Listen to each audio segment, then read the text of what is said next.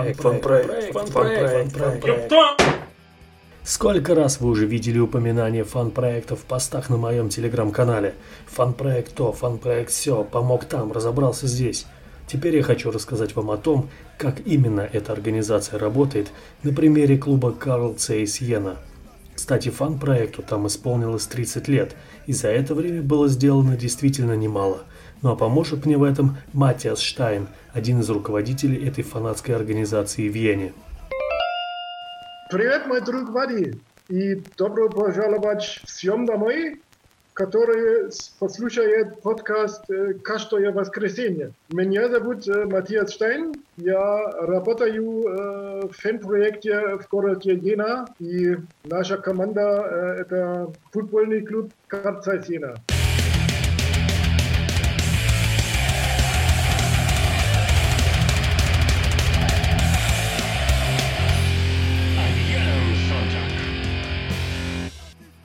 Все началось далекой осенью 1991 года, когда Карл Цейс Йена вышла во вторую Бундеслигу. Сейчас же команда играет в четвертом дивизионе, регионал лиги Нордост. В те времена в Тюринге министром внутренних дел был выходец из Западной Германии, который уже кое-что слышал о работе фан-проектов.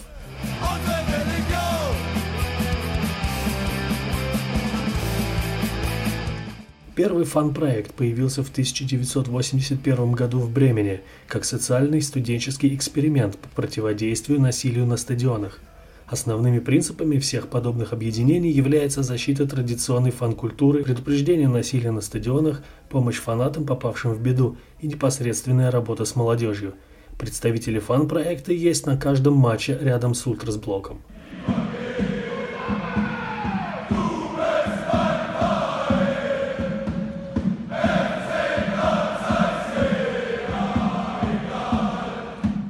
Если на Западе насилие на стадионах процветало еще с 80-х годов, то Восточную Германию оно захлестнуло после объединения. Чтобы сохранить и приумножить стадионную ультраскультуру и бороться с футбольным хулиганизмом, был создан фан-проект Тюрингия. В 1991 году во вторую Бундеслигу попал не только Карл Цейсьена, но и заклятые враги команды Ротвайс Эрфурт. По иронии судьбы, фан-проект Тюрингия объединил оба клуба, правда все же в разных местах и с разным стафом. От греха подальше. В самом начале нашего пути в фан-проекте работало только три человека. Двое со стороны Эрфурта и только один от Йены. Спустя пару недель мой коллега Уве пригласил меня присоединиться к организации. Тогда я еще не знал, что останусь в ней на 30 с лишним лет. После одного сезона во второй Бундеслиге Эрфурт торжественно вылетел в Оберлигу и обрек на финансовый крах фан-проект Тюрингии. Но клуб Карл Сейс и местное правительство в лице Министерства по делам молодежи были заинтересованы в продолжении работы. Так появился фан-проект Йены, уже отдельно от заклятых друзей. Правда, в те времена проблемы у футбольных фанатов отличались от того, что на повестке дня сегодня.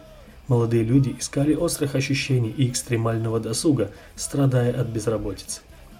Добавляем сюда популярность ультраправых организаций, расизм, вспышки насилия и вуаля! Перед нами портрет восточно-германского паренька, который ищет свое место в новой реальности. Вы можете спросить, при чем тут вообще молодежь и футбол? Не все же болеют за футбольные клубы. В какой-то мере вы окажетесь правы, но фан-блок – это всегда зеркало общества.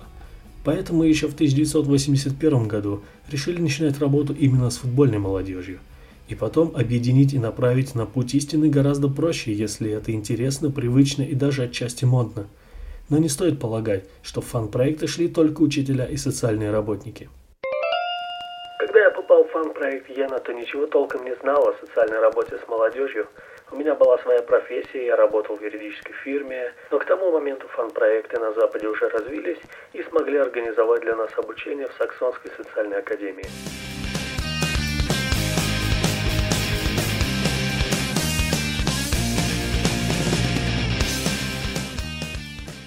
Вот так Матиасу и пришлось помогать молодым фанатам с учебой, поиском работы и борьбой с разными зависимостями.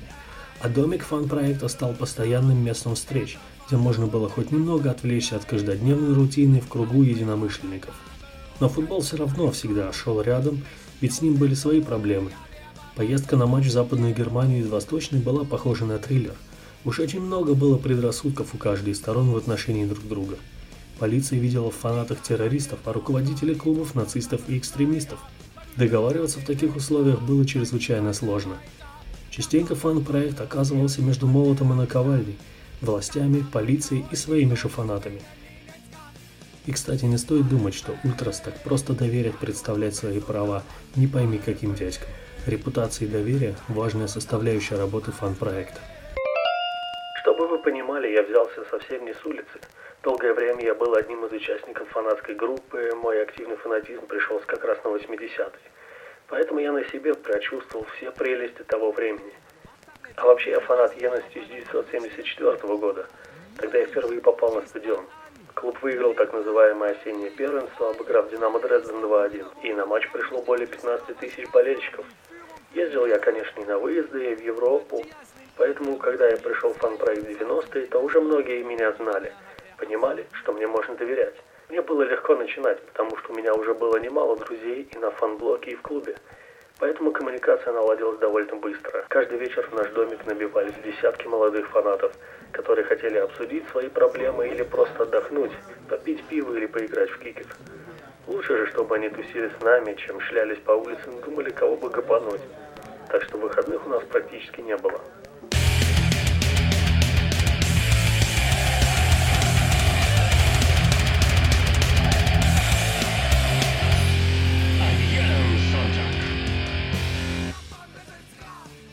Кстати, тот самый дом фан-проекта тоже взялся не с потолка. Это было одно из неиспользовавшихся помещений возле стадиона. Тогда энтузиасты обратились в клуб и получили разрешение на его использование.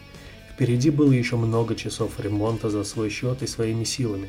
Как говорит Матиас, им помогали и обычные фанаты, и футбольные хулиганы. What the fuck is this? Хулиганы помогали фан-проекту? Но это же как пчелы против меда. Да, хулиганы Йены действительно много сделали для нашего фандома в плане ремонта. И пусть слушатели не удивляются, это называется респект. Они знали, что наша организация всегда выслушает их и поможет, будь то проблемы с полицией или поиски работы, или вообще какие-либо трудности. Так на протяжении 30 лет строились взаимоотношения между фан-проектом и футбольными фанатами Йены. Молодежь приходит на стадион и старается попасть в какую-то ультрас-группу, чтобы заниматься делами трибуны, поддержкой клуба и разнообразной социалкой. Поэтому какого-то особого развития движение любителей часто забиваться по лесам и редко приходить на стадион в Йене не получает.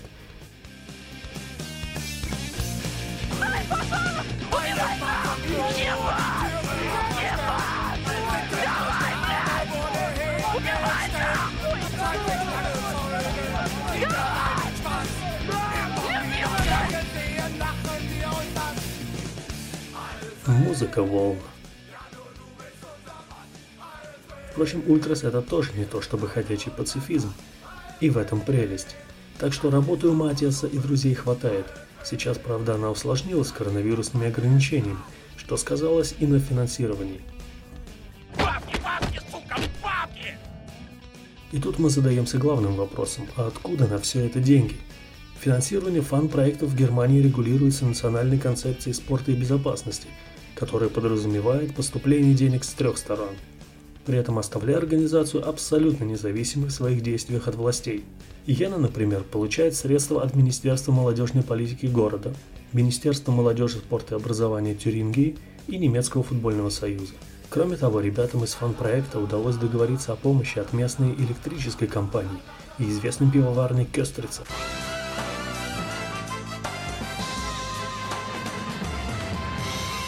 Так что пейте пиво Кёстрицер пенное, будет помощь фан-проекту здоровенная.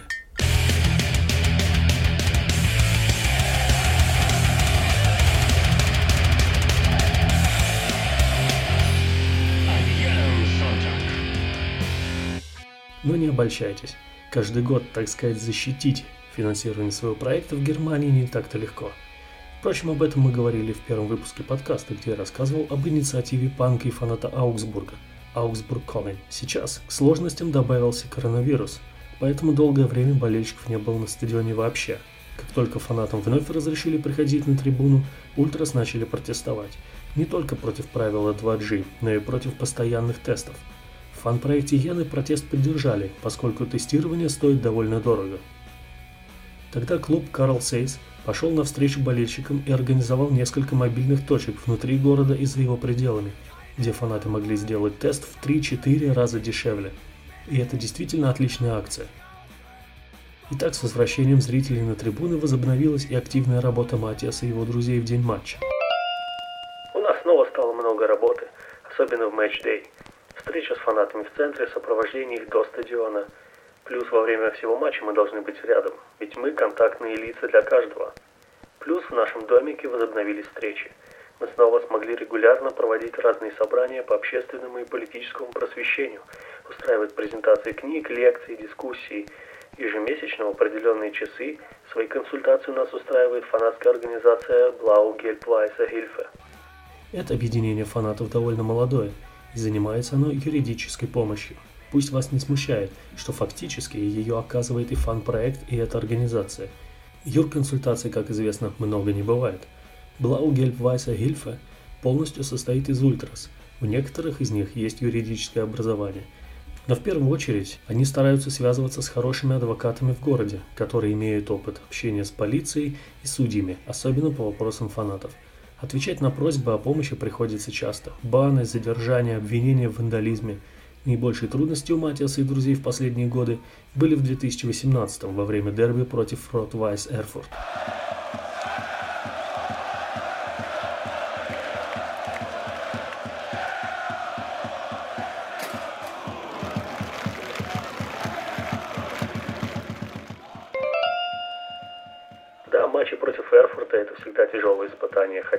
Последней игре сезона против Мюнхена 18-60 в 19 было тоже жарко. Полиция свирепствовала и внутри стадиона, и снаружи. Была большая драка между фанатами, за что многим светили долгие баны. Но нам все же удалось добиться смягчения приговора и заменить запрет на посещение стадиона на общественные работы. Забавно, тут у нас трудился один парень, которому дали то ли 200, то ли 300 часов общественных работ. Ну, в общем, он много чего узнал, научился контролировать агрессию, избавился от проблем с алкоголем. В ближайшее время он уже сможет вернуться на трибуну. В общем, не зря подрался тогда с Мюнхеном. Это я шучу, конечно. С Ультрас Йена связана еще одна очень интересная история. Произошла она в 2007 году, когда Карл Сейс отправился в Бюркхаузен, расположенный на границе с Австрией. На матч приехало около 1100 болельщиков из Йены, а команде надо было побеждать, чтобы остаться во второй Бундеслиге. На стадион сразу запустили УСК, специальные силы баварской полиции для подавления крупных беспорядков. Естественно, тут же начались провокации от стюардов. На последних минутах Йена вела 1-0, и фанаты, конечно, начали радоваться. Но Бюрхаузен сравнял счет. Вдруг один из стюардов ударил фаната Йена. Бичку начали давать сдачи, но УСК, кажется, только того и ждали. Они избивали всех подряд на гостевом секторе, распыляли перцовый спрей. 22 фаната Йены получили серьезные травмы, а двое вообще оказались в больнице. Тут-то и проявилась ультрасолидарность. Фанаты Вакера Бюркхаузен приехали вечером к пострадавшим, привезли им продукты, а на следующий день один из главных людей из одной группы болельщиков на своей машине отвез парней домой в Вену.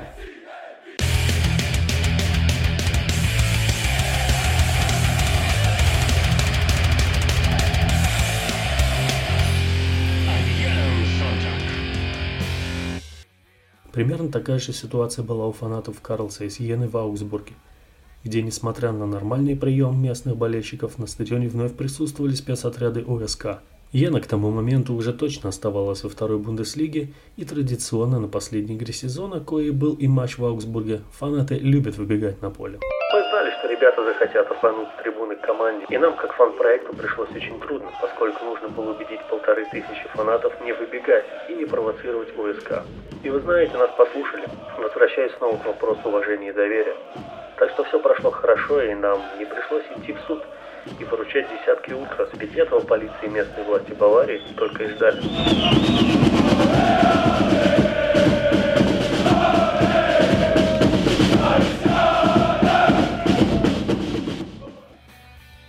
Вот такое очередное подтверждение отличного взаимопонимания между фан-проектом и ныне главной ультрас группой Йены Хорда Адзуро.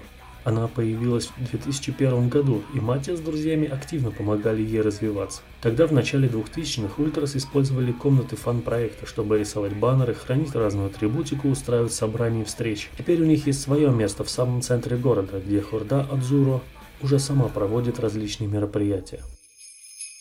Dashing through the snow in a one horse open sleigh.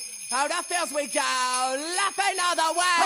Bells on bobtails ring, making spirits bright. Fun and it's to ride and sing a sleighing song tonight. Jingle bells, jingle bells, jingle all the way. Oh, what fun it is to ride in a one horse open Одним из совместных проектов Хордао Дзуро и фан-проекта Йены является FCC Helfen. В конце 2021 года инициатива второй раз организовала сине-белое-желтое Рождество. По названию нетрудно догадаться, что фанаты собирают разные подарки для детей и нуждающихся семей, а затем распределяют их через разные благотворительные учреждения. Мы как фан-проект с удовольствием поддержали эту инициативу. Выделили часть нашего дома под пункт сбора. У нас также можно было и собрать подарки, а заодно мы дали свой адрес для входящих посылок. В 2020 году мы собрали 1765 подарочных наборов, а в прошлом, 2021, уже 2300. Доставку частично осуществляли на нашем фан-проектовском фургоне. Я сам с удовольствием поддержал благотворительную кампанию и выставил на аукцион на Фейсбуке две футболки Йены из моей коллекции. А на вырученные деньги накупил хороших игрушек. Такие инициативы показывают, что у фанатской трибуны большое сердце, и эти проекты стоит поддерживать всем.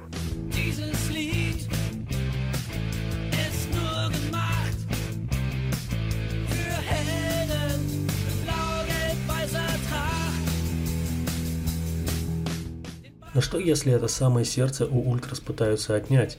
Ведь оно хранится на фан-блоке своего стадиона. И именно защитой своей трибуны уже несколько лет занимаются и сами фанаты, и Матиас с фан-проектом Йены.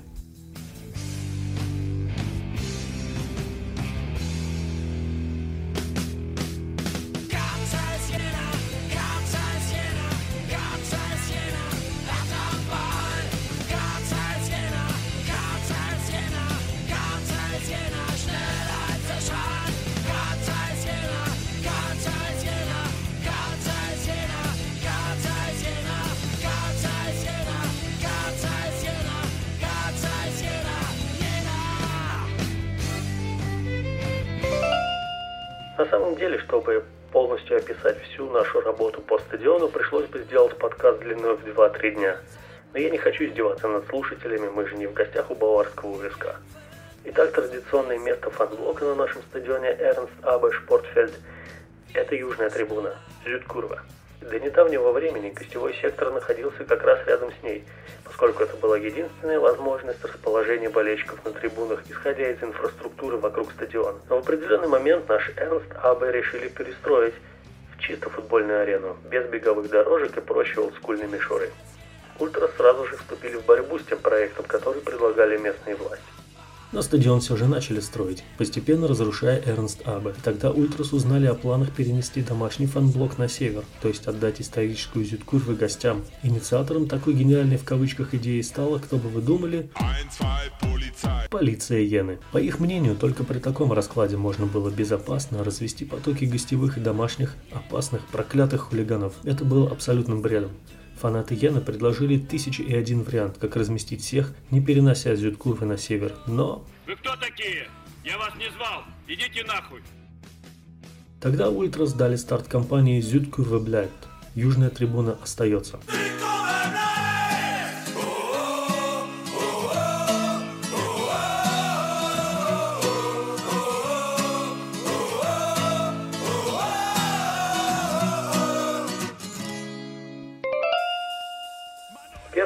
начали делать в рамках кампании, связались с экспертом, профессором Пильцем и Гельмутом Шпаном.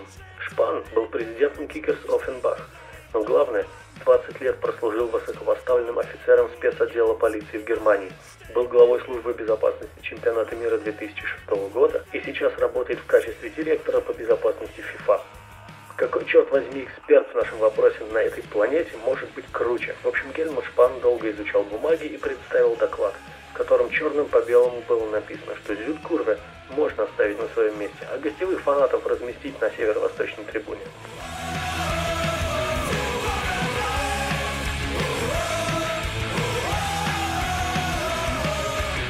Тут вроде и сказочки конец, и шах и мат аметисты, и выкуси, но как бы не так. Ультрас клуб полиции и власти города сели подписывать декларацию о безопасном проведении матчей. Представители Хорды Адзуру пришлось дать обещание не атаковать болельщиков гостей на стадионе и по пути на него. Но полиция и город придумали новую проблему – реконструкцию моста возле арены. Якобы он уже не пригоден для больших нагрузок и его надо немедленно перестраивать. Точных сроков завершения работ, конечно же, не дали. Фан-проект начал переговоры с новым избранным мэром Йены, но закончились они тем, что парламент города настолько утомился от назойливых фанатов, что вынес решение, стадион можно построить только с фан-блоком на северной стороне. Точка, восклицательный знак, отстаньте уже от нас наконец-то. Всего хорошего! Как вы знаете, на современных стадионах гостевой блок лишь малая часть в уголке одной из трибун. Ну а сидячие места рядом с ним остаются для местных болельщиков. Так что теперь Ультрас планирует скупить сезонные абонементы на весь этот сектор на юге. Сделать это будет сложно, ведь полиция снова может вмешаться. Теперь осталось дождаться окончания строительства. Северную трибуну достроят уже весной и начнут ломать южную. Так что пока Ультрас решили не приходить на Норд-Курвы и начать еще один этап переговоров с клубом и ходить пока на нейтральную трибуну. И таким образом для гостевых фанатов остается только одно место – на севере. Может быть это сработает и местные власти задумаются о правильности решения. Клуб же полностью поддерживает болельщиков и знает, насколько они важны и для основной команды, и для развития молодежи Йены. Так что Ультрас есть еще шанс оставить себе свой дом. Впереди у нашего героя и его друзей еще очень много работы. Но если вдруг будете в Йене, то обязательно загляните в домик фан-проекта, немного отвлеките Матиаса и выпейте по бутылочке местного пива под рассказы о Карл Цейс Йена.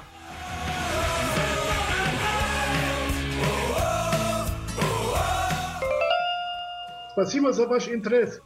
Желаю всем вам домой счастливого рождения и счастливого Нового года.